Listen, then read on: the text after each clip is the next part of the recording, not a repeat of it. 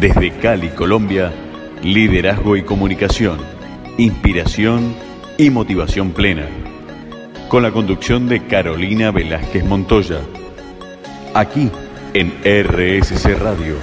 Escucha cosas buenas. Buenas noches a todos, bienvenidos. Soy Carolina Velázquez Montoya y este es mi programa, o nuestro programa más bien, Liderazgo y Comunicación, Inspiración y Motivación Plena. Hoy estoy muy feliz porque hoy traigo un invitado que me ha encantado. Tuve el gusto de conocerlo hace un mes. Es un argentino fabuloso, con un conocimiento enorme que va, a compartir con nosotros. Y he querido titular este programa a partir de una de sus frases y es, de la calidad de tus vínculos depende la calidad de tu vida. Hoy vamos a hablar de eso. ¿Cómo generar o qué estamos más bien haciendo? Que no, jueguen a que no juegue a favor nuestro en, lo, en el tipo de vínculos y en la calidad de vínculos que generamos, en la calidad de las relaciones que tenemos. Hoy voy a estar conversando más adelante con Daniel Colombo. Daniel Colombo es un experto en comunicación y en oratoria eh, vamos a estar conversando con él sobre sus inicios. les cuento, les cuento de entrada que es un hombre que arrancó en, en su vida laboral, digámoslo de esa forma, a los ocho años, a los ocho años en la oratoria, y, ese fue su amor, su amor, y vamos a estar conversando con él. Em, ya saben que me encuentran como arroba carolina guion al piso, Velázquez guion al piso, Montoya, me encuentran en Instagram, en LinkedIn, en YouTube y en TikTok. Y voy adelantando un poquito, solo un poquito, para empezar a, entrar como en calor frente al tema y es cómo nosotros generamos esos vínculos con otros y yo ustedes me han oído en diferentes programas la importancia de, de la forma, no solo el fondo, sino la forma, cómo llego a otros, cómo es mi comunicación, cómo tengo esas relaciones, cómo aprendo a tener esas relaciones en el momento correcto, esas conversaciones, perdón, en el momento correcto con la persona correcta y sobre el tema indicado. Que ¿Qué es aquello que genera impacto en otros desde lo que yo hago, desde mi estilo de comunicación o desde mi estilo de liderazgo. Tengo claro cómo identificar cómo puedo ir más allá, cómo puedo llegar a los otros, cómo puedo acompañar realmente a esos otros y si lo estoy haciendo de una manera asertiva. Yo siempre invito y, cuando estoy con mis clientes les comparto mucho sobre la importancia de, de poder hacer, yo creo que dos preguntas. Cuando yo soy líder o, o, tengo un equipo de trabajo, o incluso, nada, puede que no sea líder, pero hago parte de una comunidad, tengo familia, tengo un grupo de trabajo, yo siempre invito a que pregunten a otro, abran conversaciones uno a uno y puedan preguntar qué es aquello que esa otra persona ve en ti como una fortaleza y qué es aquello que esa persona puede regalarte como una oportunidad de mejora que si tú la trabajas y la mejoras efectivamente, va a generar un impacto muy grande, no solo en tu vida, sino en la forma en la que te relacionas y en el círculo eh, que tú tienes alrededor. Nosotros eh, vamos a veces por la vida y no nos damos cuenta de hábitos y comportamientos que tenemos y nos suceden cosas y decimos, pero esto ¿por qué me pasa a mí? Porque yo siempre soy de malas, porque soy de malas en el amor, porque mis relaciones en el trabajo no fluyen, porque y, no, no nos hacemos la pregunta de qué es aquello que estoy haciendo o dejando de hacer para que este tipo de situaciones se den o paren y no sigan. Bueno, y vamos a estar conversando más adelante con Daniel también sobre eso y hábitos importantes que hacen que incluso le caigas mal a otras personas. Vamos a un poco de buena música y regresamos a nuestro siguiente bloque. Muy bien, seguimos en nuestro programa y como les comenté ahora al inicio, vamos a estar conversando más adelante con Daniel Colombo. Miren, Daniel Colombo es un Master Coach y Mentor especializado en coaching ejecutivo, coaching organizacional y neurocoaching. Él ha sido entrenador de CEOs y profesionales y equipos eh, durante mucho tiempo. Además, es uno de los top voices para América Latina en LinkedIn.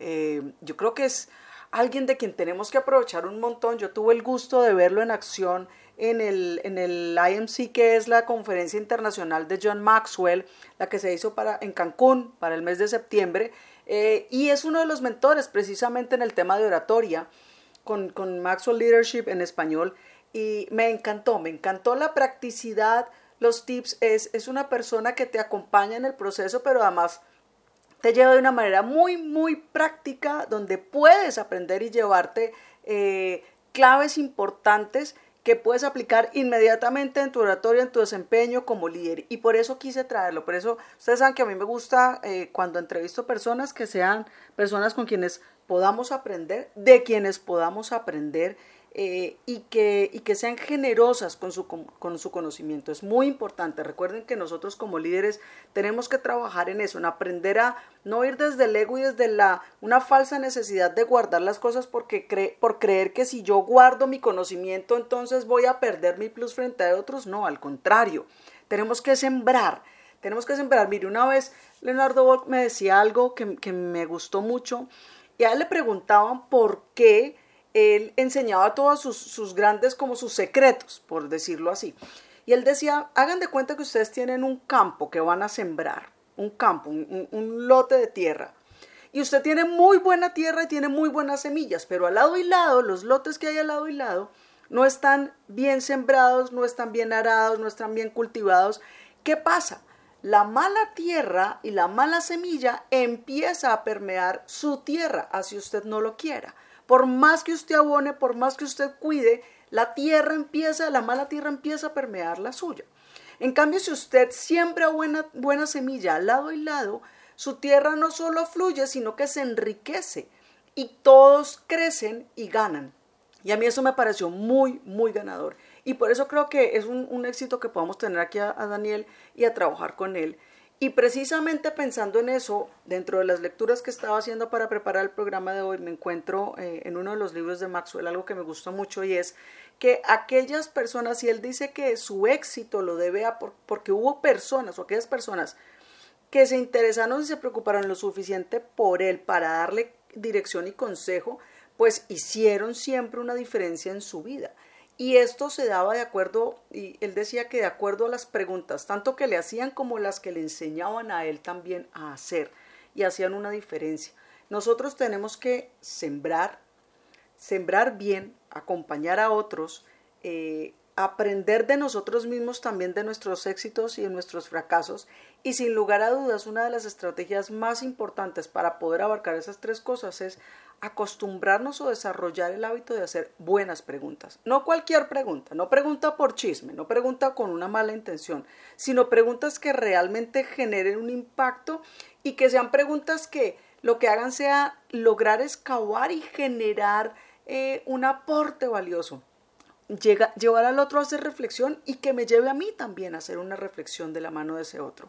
Por eso se vuelve tan importante aprender a hacer esas preguntas. Y vamos a ver, ahora en el siguiente bloque, que ya viene nuestra entrevista con Daniel, vamos a ver cuán importante se vuelve eso, aprender a hacer buenas preguntas y qué impacto tiene eso en trabajar o no en cinco hábitos o en los hábitos que él nos va a recomendar, eh, que nos va a, perdón, ayudar a ver que podemos tener y que hacen que no le caigamos bien a las demás personas.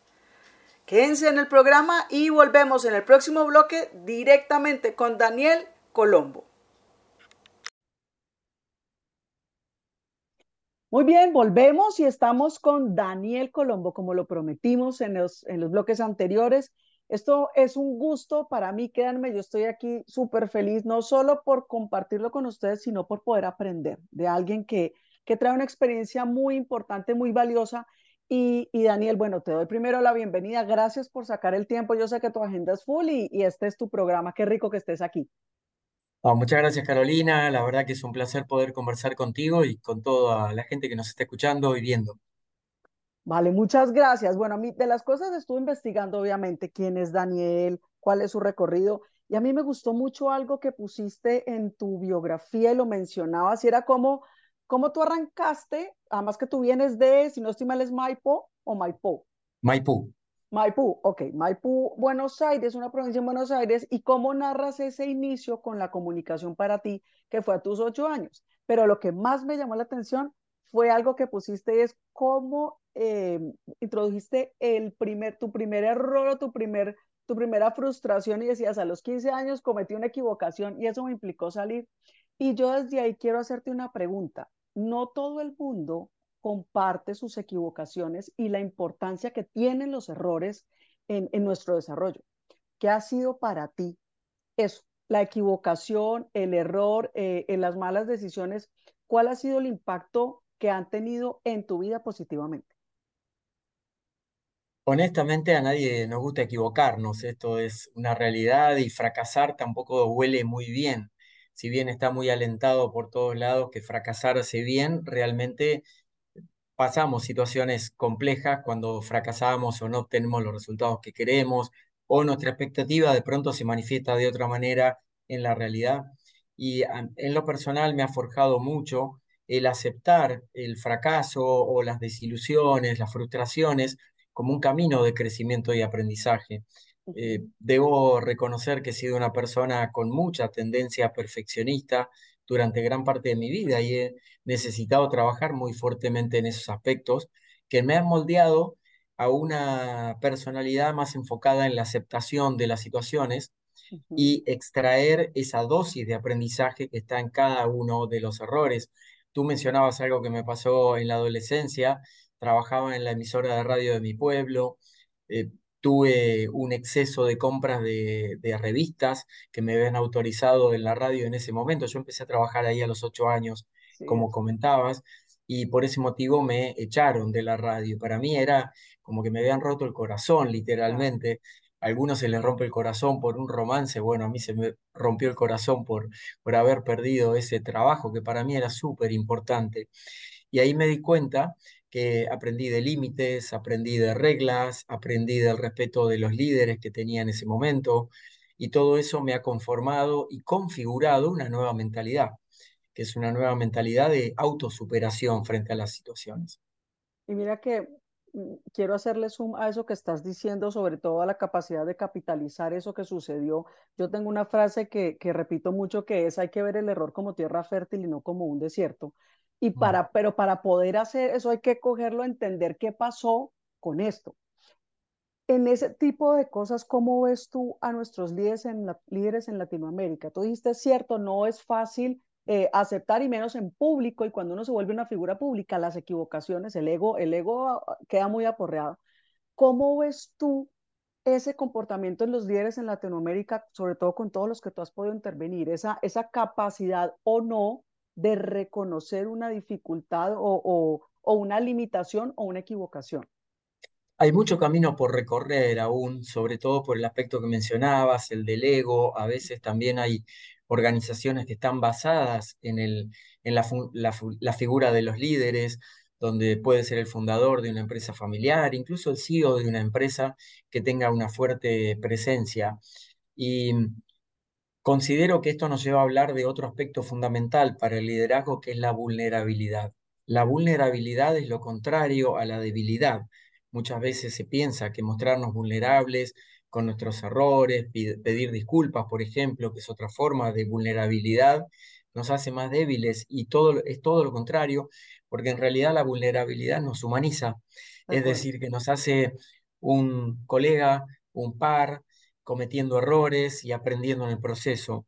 Por eso que el gran despertar que hacen muchos líderes en América Latina, sin importar tanto el lugar en la escala jerárquica que pueda tener una organización, es ese justamente, permitirse ser vulnerables, permitirse ser humanos y no este líder que lo sabe todo, que tiene todas las respuestas en todo momento. Eso es un gran paradigma que se ha cambiado en los últimos cinco años y que considero que es muy valioso hay mucho camino por recorrer todavía.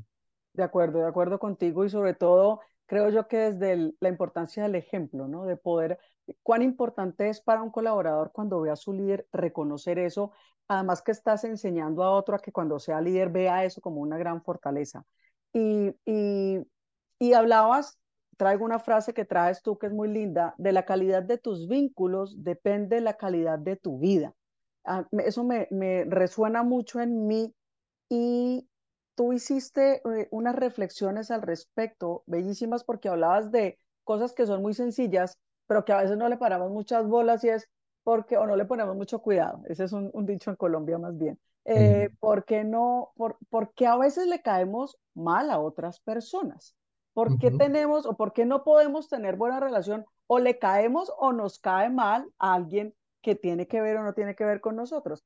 Y tú hiciste ahí un análisis muy interesante de cinco puntos eh, y me gustaría que empezáramos a desarrollar, a desarrollar, alcanzamos a desarrollar por lo menos dos puntos antes de hacer corte, pero me pareció muy interesante. Cinco hábitos que hacen que le caigas mal a las personas. Por supuesto, ese justamente es el título de uno de los videos que más vistas tiene en mi canal de YouTube, que es Daniel Colombo Comunidad, lo pueden ver completo ahí, donde desarrollo todos estos cinco puntos. Los seres humanos tenemos la tendencia a conectarnos con los demás desde nuestro propio paradigma, es decir, que llevamos unos lentes puestos con nuestro color de visión. Cuando nosotros queremos conectar mejor con los demás, que necesitamos entrar en el contacto del mundo del otro cuando nosotros solamente, por ejemplo, hablando del liderazgo o hablando de, estar conduciendo un equipo de trabajo, nosotros necesitamos conectar con las personas desde la visión del otro e integrarla con nuestra propia visión. Esto no quiere decir dejar de tener tu eh, pensamiento crítico, tu pensamiento propio, sino integrar las visiones de las demás personas. Por eso uno de los aspectos, por ejemplo, que, que peor cae a las personas de estos hábitos es el tema de no ser empáticos. No ser empáticos eh, no tiene que ver con la simpatía, ¿sí? O ser antipático. No ser empáticos tiene que ver con no tener registro del otro, no ponernos como en los zapatos del otro, poder sentir, poder detectar qué emociones está teniendo la persona en ese momento. Hay una afección que es neurológica, que por eso quiero distinguirla, porque hay personas que parece que no sienten, ¿sí? Como que no se dan cuenta de esta disociación y puede ser que tengan algún tipo de lesión neurológica que se llama eh, alexitimia. La alexitimia es cuando la persona no siente directamente, no puede reconocer las emociones que está sintiendo las demás personas, no tiene ese, esa decodificación del registro por alguna cuestión neuronal, por supuesto, ese es campo de la medicina, de los médicos neurólogos. Pero en el hablar cotidiano y en la experiencia cotidiana se trata de una habilidad social y se trata de tener una habilidad social dentro de la inteligencia emocional, que es la habilidad de conectarme con las personas, así no estemos de acuerdo, poder interpretar el punto de vista del otro, no de alguna manera entrar en guerra con la posición del otro, sino buscar esos pequeños puntos de contacto para desde ahí tender puentes. Ese es uno de los pasos. Y ahí voy a hacer un alto no necesariamente es estar de acuerdo con el otro, pero desde el respeto a entender que al otro lado hay un punto de vista diferente al mío y puede ser válido o no, de acuerdo al contexto. Excelente. Muy bien, vámonos con el segundo, alcanzamos a hacerlo. El segundo punto de, de, esto, o otro de los puntos que podemos tomar por los cuales le caemos mal a las personas, es por asumir las cosas o inferir. Nosotros damos por supuesto muchas cosas. La mejor técnica para eliminar los supuestos es preguntar. Observemos qué nos pasa a veces con nuestras parejas, con nuestros amigos, nuestra familia, que suponemos muchas cosas y en general la mente de los seres humanos tiende a irse para el lado de la fantasía. La fantasía es un terreno donde nosotros hacemos mucho más grandes las situaciones de lo que realmente son. En cambio, tenemos otro componente de la mente que es la imaginación. La imaginación sí es muy buena para conectarnos con nuestro espíritu creativo, incluso para poder diseñar esas conversaciones de valor con estas personas y animarnos a preguntar las cosas. Por eso que los grandes malos entendidos o caer mal a las personas tienen que ver por no saber preguntar en tiempo real. ¿Sí? O sea, no postergar esas conversaciones que nos parecen un poco ríspidas y conectarnos con las personas desde la pregunta. Por ejemplo, y hacerme cargo de lo que estoy preguntando. Por ejemplo, no decirle a la otra persona, veo que estás enojado conmigo, sino yo estoy sintiendo en este momento y observo desde mi perspectiva alguna situación que podría interpretar desde mi visión como de enojo que tienes conmigo. ¿Es eso cierto? Fíjense cómo cambia el panorama si apunto con el dedo a la persona, tú estás enojado conmigo o yo me hago cargo de lo que estoy observando y viendo. Esto es hacerme totalmente responsable de, la situación, ¿no? Porque en definitiva tiene que ver con una percepción mía.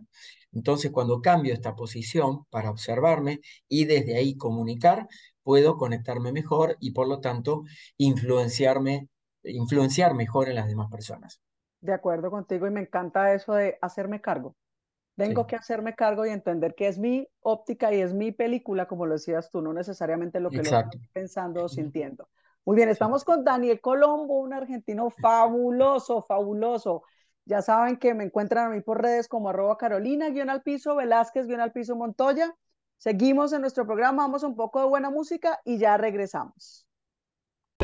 Desde Cali, Colombia, liderazgo y comunicación, inspiración y motivación plena. Con la conducción de Carolina Velázquez Montoya. Aquí en RSC Radio. Escucha cosas buenas.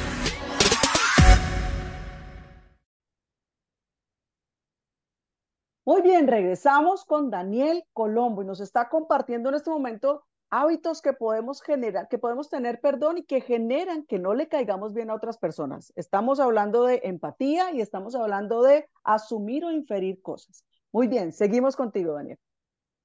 Bien, otra, otra, mucha gente se dice, bueno, no sé por qué le caigo mal a las personas. Bueno, básicamente por algún motivo. Si hay una masa crítica de personas con las que tú sientes que no le caes bien, en vez de echarle la culpa a las demás personas, quizá lo puedas tomar como una oportunidad de aprendizaje personal y empezar a revisar tus comportamientos, tus creencias, tus gestos, a veces un pequeño microgesto, como le llamamos en la comunicación no verbal, de desprecio o mínimamente despectivo, como a veces torcemos un poco eh, la comisura de los labios, puede hacer que la otra persona se desconecte de nosotros y por eso no poder entrar bien en el mundo del otro.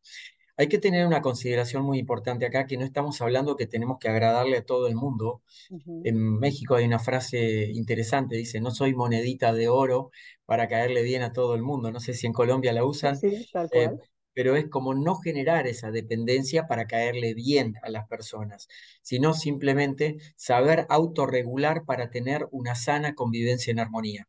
Repito esto, sana convivencia en armonía. Porque la persona incluso muy egocéntrica tiende a decir, bueno, a mí no me importa lo que digan los demás de mí. Y claro que no te importa y está muy bien por esa autonomía que tú puedes tener o emancipación de las emociones. Sin embargo, lo importante es qué tan saludable es para los demás eso, y si ese vínculo de separación, entre comillas, te hace bien con los demás. Por eso que otro hábito que a veces te desconecta y hace que le caigas mal es cuando quieres utilizar a las personas o manipular a las personas. Hay muchas personas que en vez de ser empáticas quieren ser simpáticas y con eso engatusar o traer para su lado a las personas. La manipulación es muy diferente a la influencia. Mucha gente se confunde estos aspectos. La influencia es cuando ejerzo de alguna manera un atractivo para las demás personas y la invito a considerar mi punto de vista o mi posición o incluso lo que le estoy ofreciendo, si soy un coach, un terapeuta o vendo algún producto o un servicio, lo que sea. La manipulación es cuando quiero arrastrar a la fuerza a la persona a mi campo. Por ejemplo, lo que observamos muchas veces en manipulación de tipo de los medios de comunicación o de política o, de mm, pensamiento. Incluso hay muchas eh, personas que quieren dominar el pensamiento del otro. Por eso a veces en las relaciones interpersonales se da este síndrome de Estocolmo, ¿no? donde las personas, igual que, al igual que se sienten maltratadas, siguen estando en el vínculo y lo siguen reforzando. Entonces, cuidado con esto, de querer manipular a las personas, que es otro de los hábitos por el cual le podemos caer mal. De acuerdo, además que el costo a largo plazo, bueno, a mediano y largo plazo es terrible en tema de cercanía y de la calidad de esas relaciones que tú quieras para ti y para tu vida, ¿no? Muy bien. ¿Seguimos con otro punto? Sí, podemos seguir con otro punto, claro que sí.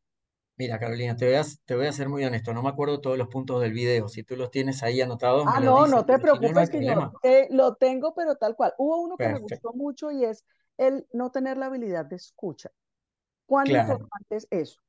Sí, totalmente. Bueno, se habla mucho de oratoria, de hecho soy especialista en eso y en, por ejemplo, en el equipo de John Maxwell, en Maxwell Leadership en español, me dedico a ser mentor en oratoria y se habla poco de escuchatoria podríamos revertir esa proporción, ¿verdad? Podríamos decir, escuchemos un 80% del tiempo y hablemos el 20%.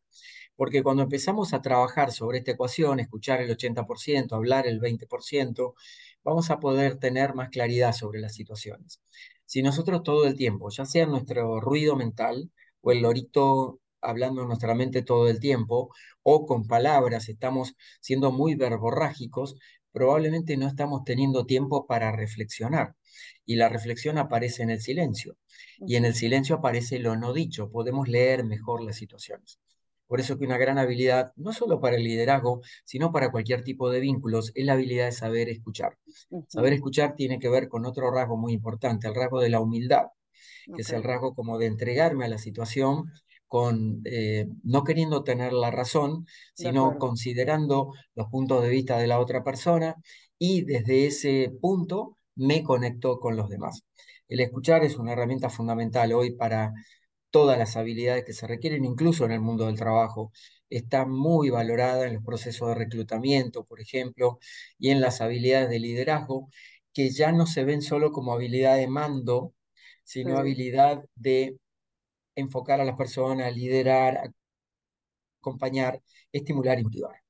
Y mira que, ah, y, cuando tú hablas desde la humildad, me parece muy importante también dejar claro que la humildad no es sumisión, ¿no? Claro. No es esa, esa, es esa capacidad también de entender a ese otro, de escuchar a ese otro, de, de no tener, no creer que tengo yo la verdad revelada, pero no quiere decir que voy a permitir, como le oí a un español alguna vez, Alex Rovira, que no me pongan como felpudo, es decir, que no pasen por encima mío como tapete, sino es un tema como de corazón, de despojado de ego, como lo hablabas tú también ahora. Exacto, y, y, para muchas personas piensan que quizá trabajar sobre su ego puede ser muy doloroso y demás, sí lo es, no es un proceso así como que sale de la noche a la mañana, entonces es muy importante identificar al nivel de tus pensamientos conscientes, que quiere decir cuando el pensamiento se manifiesta en la mente, que la mente es el software del cerebro, lo que lo activa, lo que le pone en marcha todas esas conexiones neuronales y cómo las manifiesta en el mundo real. Sí es muy importante estar atentos a lo que nos decimos y desde qué lugar está actuando nuestro ego. El ego por lo general quiere dominar, el ego por lo general se muestra con soberbia, con cierta prepotencia, incluso hasta con cierta agresión en, algunos momentos y la tendencia es a desbocarse.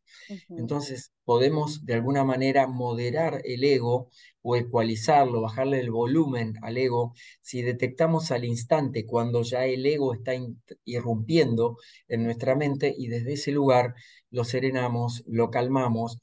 Eh, y quiero entregarles una técnica hoy que considero que quizá a muchos les pueda resultar interesante. Me encanta. Cuando empecé a trabajar esta moderación del ego en mí hace 30 años y considero que voy por buen camino, quizá no es una obra terminada, siempre está en construcción y en, work in progress, como se dice habitualmente, ¿no? un trabajo en proceso. Eh, utilizo una técnica de programación neurolingüística. La programación neurolingüística, PNL, es una disciplina que estudia los procesos de comunicación humanos. Y hay una técnica que se llama anclaje. El anclaje es cuando yo quiero darme cuenta de algo, identifico rápidamente un gesto o toco el pulgar y el índice o me toco un hombro, por ejemplo, en esa situación específica para traerme a la conciencia esa ese precisamente detector de que estoy teniendo el surgimiento de mi ego muy desbocado. En mi caso, por ejemplo, lo tengo en mi hombro derecho. En el hombro derecho yo he identificado a este personaje eh, como mi ego, o yo le llamo a veces mi personaje limitante. Entonces, ¿qué hago? Lo sereno y lo acaricio, literalmente, ¿no? Hago el gesto de acariciar mi hombro suavemente, como para darme yo la noción de que en ese momento está mi ego queriendo irrumpir y le bajo el volumen todo lo que sea conveniente. Ahora, lo que dijo Carolina, súper importante, ¿no? El tema de no dejarnos pisotear, eh, como dice Alex también, Alex Rovira, eh, de hecho tuve la oportunidad de entrevistarlo y lo conozco y sigo su obra y me parece fundamental. No es resignarte y, dejar que los demás te pisoteen, sino marcar, a veces incluso hasta con el silencio, eh, tu, aceptación de la situación, aunque estés a disgusto. La aceptación es, hay un filósofo colombiano em, que, que, habla de esto, que se llama Gerardo Schmedling, él habla de la aceptología y dice que el mejor antídoto versus el sufrimiento, para no sufrir, es aceptar las situaciones. ¿Sí? Aunque sean dolorosas, hay situaciones que no dependen completamente de nosotros y si nos vamos a enredar en ese transitar doloroso, lo único que vamos a generar es más sufrimiento. Entonces, podemos elegir conscientemente aceptar las situaciones como son y ver de qué manera puedo accionar lo que esté a mi alcance. En el coaching tenemos una herramienta para eso y es una pregunta súper valiosa que dice, ¿qué puedo hacer con esta situación que dependa de mí? ¿Qué puedo hacer con esta situación que dependa de mí? Porque los seres humanos muchas veces le entregamos el poder a las situaciones, o al gobierno, o a la gente, o a la familia, o a la otra persona. Decimos, lo tiene que solucionar el otro, lo tiene que hacer el otro, el otro se tiene que hacer cargo. ¿Por qué no lo hacen? Bueno, en realidad, sobre las situaciones, solamente puedo tener dominio de lo que depende exclusivamente de mí. Quizá le sirva esta herramienta, preguntarte siempre, ¿qué puedo hacer con esta situación, por difícil que parezca, que dependa de mí? Me encanta, me encanta además porque esa frase es muy, eh, la, la, traigo mucho y, e incluso a veces le, le hago una colita y es qué puedo hacer o dejar de hacer, porque a veces es dejar de hacer también. Bueno, esto, el tiempo en radio tú sabes que vuela, pero me encanta, Daniel, muchísimas gracias de verdad. No solo fue un gusto verte hace un mes en Cancún en acción, sino poderte tener aquí. Gracias por tu generosidad en tu tiempo, por querer compartir con, con, todo el mundo, porque esto no solamente se escucha en Latinoamérica, sino en el mundo por RSS Radio y siempre serás bienvenido. Muchísimas, muchísimas gracias por, por tu generosidad nuevamente. Por favor, compártenos tus redes, dónde te encuentran, dónde tus audiolibros, todo lo que puedan encontrar tuyo. Excelente, muchas gracias Carolina por la invitación y lo más práctico es que se metan en mi web que es danielcolombo.com. Ahí tienen todo, tienen el canal de YouTube, todas las redes sociales, mi Instagram es daniel.colombo y ahí pueden encontrar contenido que actualizo todos los días. Hay más de 500 contenidos nuevos mensuales entre todas las redes, así que pueden aprender, disfrutar, conectarse, me pueden enviar mensajes. Estoy aquí para servirte, que esa es mi misión también en el mundo. Muchas gracias, un abrazo. Gracias. Bien, paramos, vamos a buena música y ya regresamos con nuestras conclusiones. Muy bien, regresamos a nuestro último bloque y vamos a compartir conclusiones. ¿Qué tal esa entrevista? A mí me encanta, a mí me, gusta mucho, la verdad. Eh, yo sí creo que me, emociona y me siento muy feliz cuando puedo estar cerca de alguien de quien puedo aprender y, que me permite como, como extraer toda esa información y poderla compartir con otros. Eso me encanta, eso me encanta, el, el volverse multiplicador y qué rico que que este programa, que la emisora RSS Radio eh, se vuelvan eso, la oportunidad de ser multiplicadores de, buenas prácticas, de buenos ejemplos, de buenas historias. Eh, y ojo que cuando estoy diciendo buenos no estoy diciendo netamente exitosas o solamente en temas positivos, no, acuérdense que el éxito viene muy pegado, muy, muy pegado prácticamente adherido al fracaso. Y, y eso está muy bien y me encanta eso. Por eso en la entrevista hablábamos y es uno de los primeros puntos que quiero sacar acá como conclusión, la importancia de reconocer esas equivocaciones. Miren cómo conversábamos con Daniel sobre en Latinoamérica particularmente nos cuesta mucho ese tema y me incluyo, obvio, sigo trabajando en él, pero también, también me equivoco y me cuesta y me cuesta seguirlo eh, eh, capitalizando pero, pero es cuán importante es que podamos hacer conciencia de eso. Una equivocación bien, bien capitalizada, una equivocación bien trabajada, es un éxito fabuloso asegurado. Ya, yo ya hablaba en varios programas y hemos dicho que, que la equivocación en lo mismo de manera repetida es necedad, ya es no querer hacer conciencia de lo que yo quiero trabajar. Pero una, una, una equivocación bien capitalizada, miren en lo que generó para él, de principios, de valores, de darse cuenta de, de cómo, cómo ese amor que perdió, que fue inicial, ese amor laboral que perdió, eh, bueno, lo fortaleció y le dio herramientas para poder seguir adelante y poder avanzar. Creo que esa es una de mis primeras conclusiones. De las eh, otras conclusiones es cómo él habla de la importancia de no confundir la influencia, la manipulación con influencia o la influencia con manipulación. Y él era muy claro, influir es poder aprovechar y aportar en otro de una manera positiva, acompañarlo a que pueda ver aquello que no está viendo eh, y agregarle valor también. Eh, la manipulación es cuando yo engatuso y engaño para lograr mi cometido por encima o a costa de otra persona. Y es súper importante hacer esa diferencia. Eh, cómo desde el ego tenemos que trabajar. Tenemos que trabajar en, en que no, en que no se nos eh, atraviese.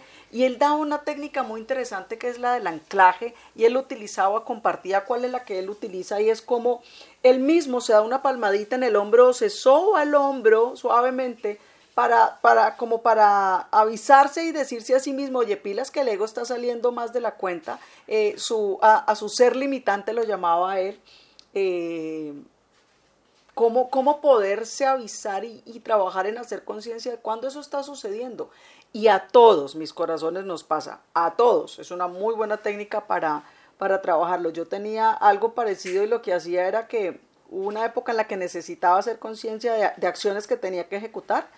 Y ustedes han visto esas bolas que son como, como bolas de disco, de discoteca, de, de, que son en el centro llenas de vidrios y que brillan. Bueno, aquí en una piñatería o en un almacén de, de cosas para piñata me encontré una y me acuerdo que la tuve que colgar en la puerta de mi cuarto, que era lo primero que yo veía cuando me levantaba y lo último que veía para acordarme de cosas que tenía que hacer y ese era un anclaje que hacía yo de eso particularmente. Pero me gustó mucho ir a Daniel traer esa, esa técnica también de hablar de no asumir, no inferir, no creerme la película que yo tengo en mi cabeza como que esa es la realidad.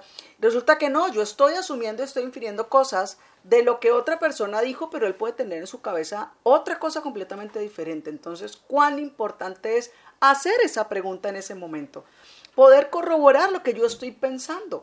Y, y me ahorro una cantidad de dificultades y de momentos que probablemente me van a generar malos ratos e incluso van a generar en mí emociones que no tienen una base, no son fundamentadas, con base en creencias no fundamentadas, pero, pero voy a tener un muy mal rato por mi culpa, por no hacerme cargo, y ahí voy a lo siguiente que hablaba Daniel, no hacerme cargo de lo que yo estoy pensando y darme cuenta que es aquello que tengo que hacer o dejar de hacer para que esas películas no avancen también.